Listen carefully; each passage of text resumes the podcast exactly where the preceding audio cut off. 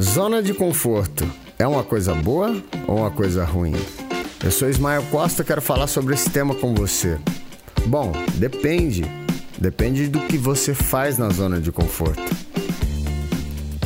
Eu costumo dizer que zona de conforto é como um pit stop, né? Daquelas corridas de Fórmula 1 onde os carros passam, abastecem e voltam para a corrida. Às vezes tem que fazer um pequeno ajuste, uma adaptação, uma correção ali, uma consertar alguma coisa, mas já voltam para a corrida novamente. Você pode expandir a sua zona de conforto para que ela fique melhor, maior, ainda mais confortável e você possa aproveitar um pouquinho mais dela.